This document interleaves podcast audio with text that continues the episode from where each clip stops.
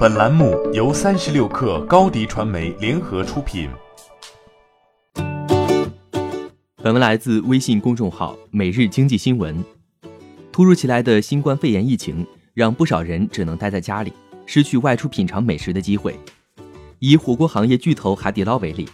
公司此前公告称，受疫情影响，中国内地所有门店一月二十六号起暂停营业，直到二月十五号。海底捞外送官方微信发布公告，自二月十五号起，海底捞外送中国内地部分门店将陆续恢复营业，同时全面升级安心送和无接触配送服务。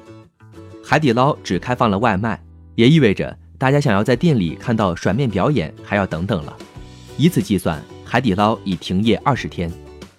二月十五号，海底捞外送官方微信发布信息，即日起。海底捞外送中国内地部分门店将陆续恢复营业，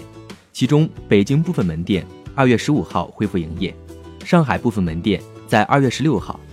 西安、深圳、南京部分门店为二月十七号。海底捞表示，外送业务已升级为安心送，支持无接触配送，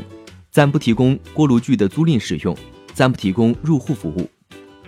海底捞内地所有门店自一月二十六号起暂停营业。预计将于元宵节之后恢复营业，预计约停业十五天左右，约占全年经营天数的百分之四，且停业期间仍产生一定成本。门店恢复营业后，由于疫情影响，仍需一定时间恢复至疫情前水平。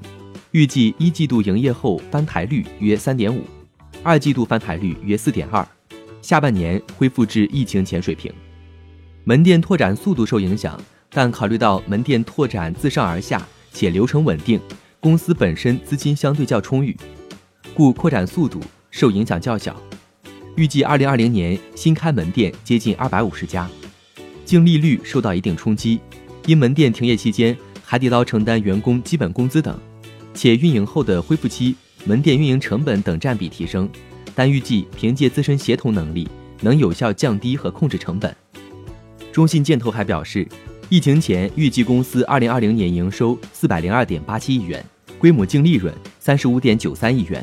以关店十五天计算，由此估计疫情造成公司二零二零营收损失约五十点四亿元，规模净利润损失约五点八亿元。预计二零二一年拓店数量较原预期或小幅提速，经营效率稳定，不下调二零二一年盈利预测。